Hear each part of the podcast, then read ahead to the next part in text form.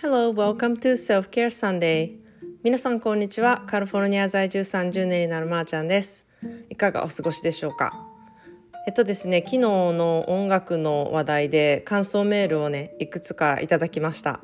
あの私も夏メロ聴いてますとか昭和的な曲にめっちゃハマって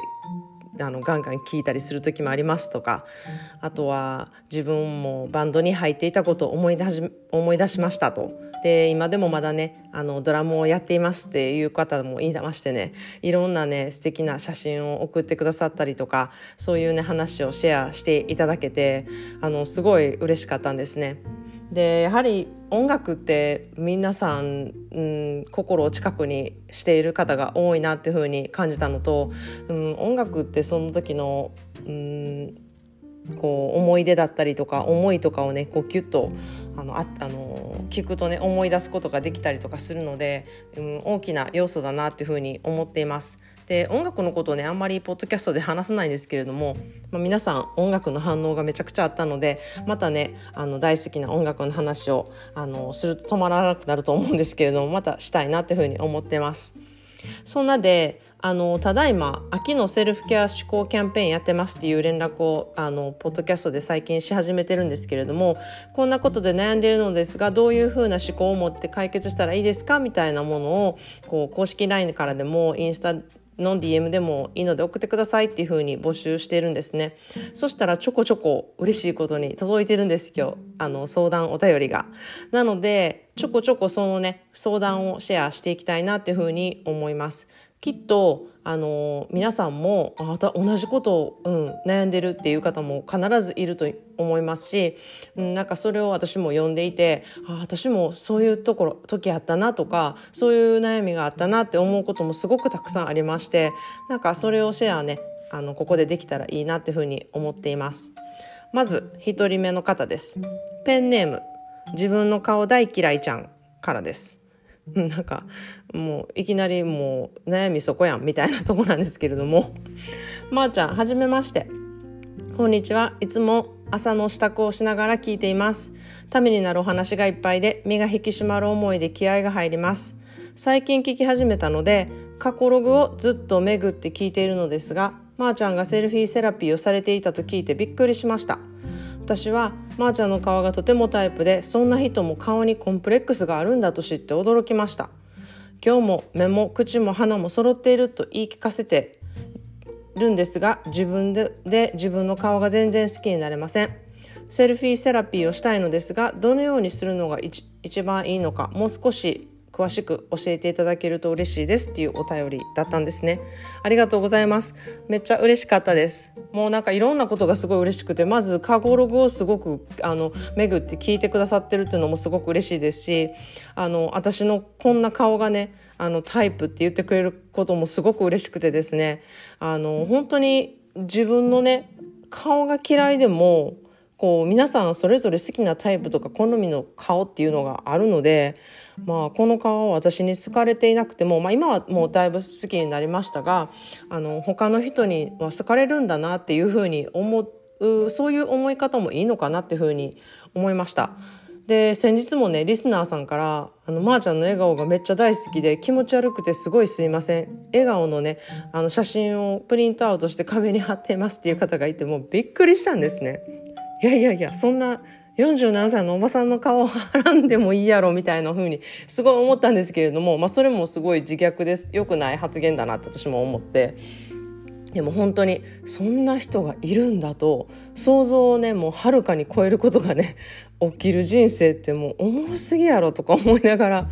あのうん嬉しく思いました。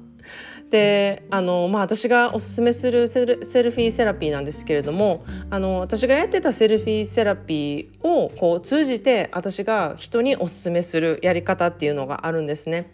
でそれは自分で毎日自撮りをするとにかく毎日するっていうことがあの大事なんですね。で何何どこにこう重点を置くかっていうのは毎日して慣れることなんですよ。とにかく自分の顔になれるすごい変な言い方なんですけど私も自分の顔がすごい嫌いだった時は鏡を見るのとかも嫌だしあの写真をね見るのも嫌やしカメラを自分の顔に向けるっていう行為も嫌なんですよね。なのでとにかく毎日それをする鏡を見るとかあのカメラで自分を撮るっていうその行為で自分の顔をちゃんと見るっていうその行為をあの毎日するそれしてそれになれるってことがめちゃくちゃ大事なんですね。でそれをねあのしばらくしてないとまたあ自分の顔見るの嫌やなってなるんですよ。で私もちょっと最近ねしてないのであの今日ね自撮り写真をインスタでちゃんと載せようって思ってるんですけれどもちょっとドキドキしてます。あのなんかちょっと嫌やなみたいななってます。で勇気もかなりいります。だけど以前よりあもう絶対やりたくないとかそんなんもう無理っていうところではないので自分もちょっとやっぱり成長したなっていうふうにあの今感じてます。で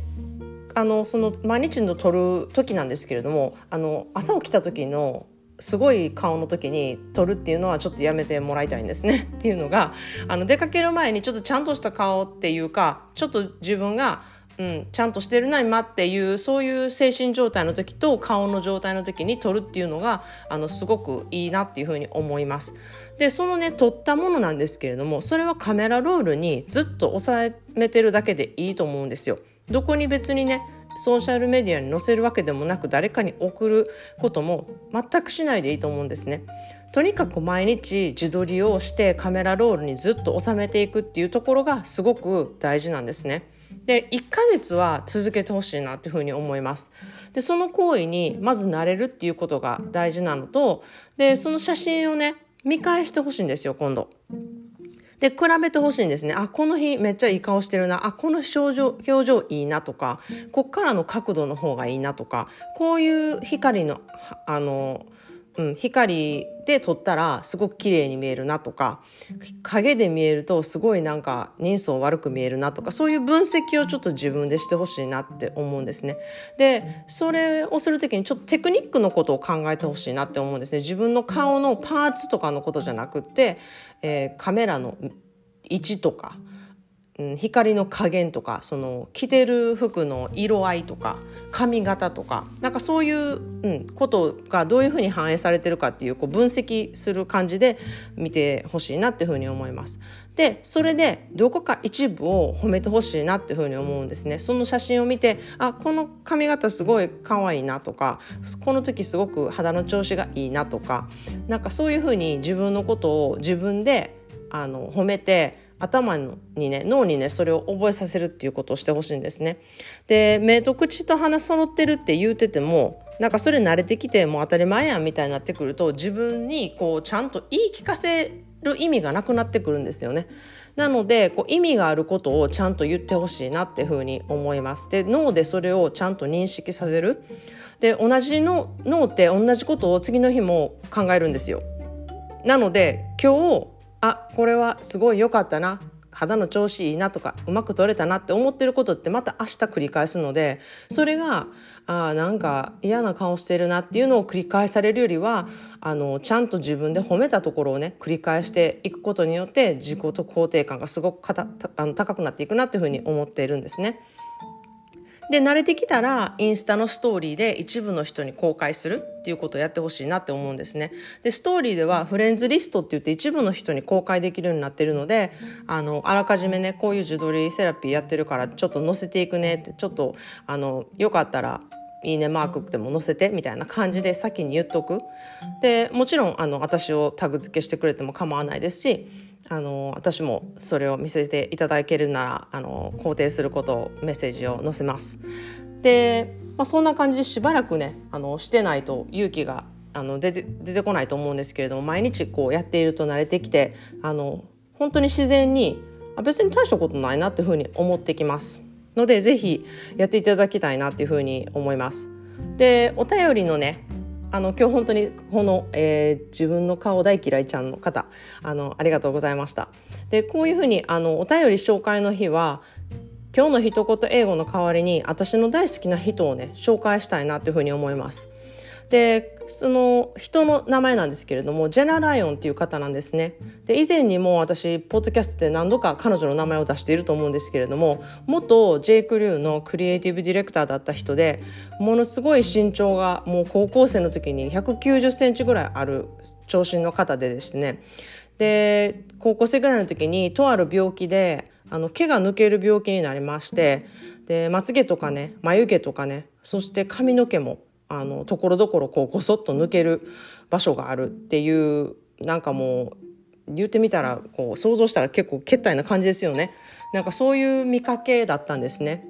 で、まあ、そんな見かけだからめっちゃいじめられるしどなしたんみたいな感じで、うん、やっぱ子供ってねなんかそういう意味で残酷なんであのいじめられてで服はね190センチぐらいあるのでもうすごいスラッとした方なんですけれどもどれも似合わない。でパンツも全部ズボンとかもね全部なんかこう丈が合わないしとかうん全部ワンピース着ても丈短いしとか自分の体にこう合わない服がたくさんあってそれもまたけったいな感じに見せてたからあのおばあちゃんからねその時に習ったミシンで自分で服を作り始めたんですね。で一番最初に作ったスカートがあのスイカのプリントがされてるスカートをね作ってそれをね学校に履いていったらむっちゃおしゃれで人気者の女の子たちが「えどこで買ったの？そのスカート」みたいな感じで「お金払うから私にも作って」って言ってあの注目されたんですよ。でそれであ自分に似合うものを作ったらこんな風にすごいいいって思ってくれるんやっていうことをそこで感じてそっから自信を持つようになってあの、まあ、J. クリューのクリエイティブディレクターまで上がっていくような人になったんですね。本当にこの、うん、ネガティブな経験をちょっとしたコツでこうポジティブに変えてそれが自分のすごく肥やしになった方なんですね。で J. クルーのそのカタログでも彼女がやっている時のこう写真とかを見るとこう眼鏡をかけてて薄い目元なんですよ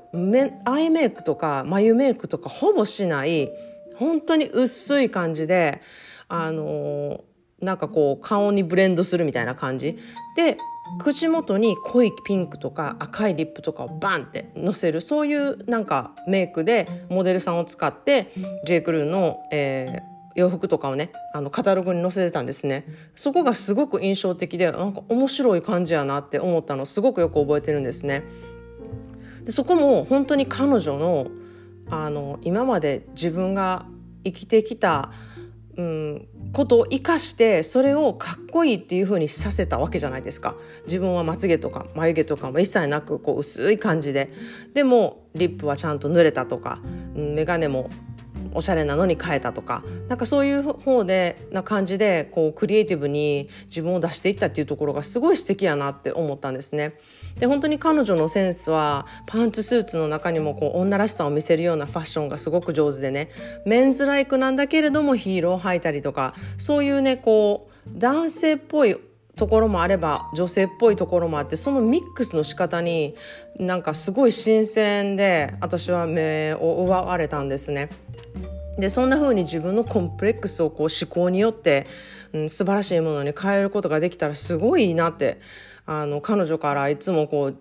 話を聞いたりとか自伝を話を聞いたりっていうのは友達とかじゃないんですけれども、まあ、ポッドキャストを聞いたりとか彼女のねインタビューをねあの雑誌とかで読んだりとかするとあすごい素敵な考え方の人だなっていうふうにあの影響を私は受けました。ということで彼女の紹介も今日はさせていただきました。で本当にね今最近季節の変わり目でちょっと精神的にも不安定になってたりとか体調がね崩れがちになったりする人が多いかもしれないんですけれども何か楽しいことをこう少しでも見つけてちょっとでも素敵なことをねあの見つけて好きなことがあってよかったとかこれができてよかったって思えたらそれで十分だなって思うような日にしてみてください。それでは皆さんもいろいろいてよしをモットーにあなたらしい一日をお過ごしください。Thanks for listening and have a great day.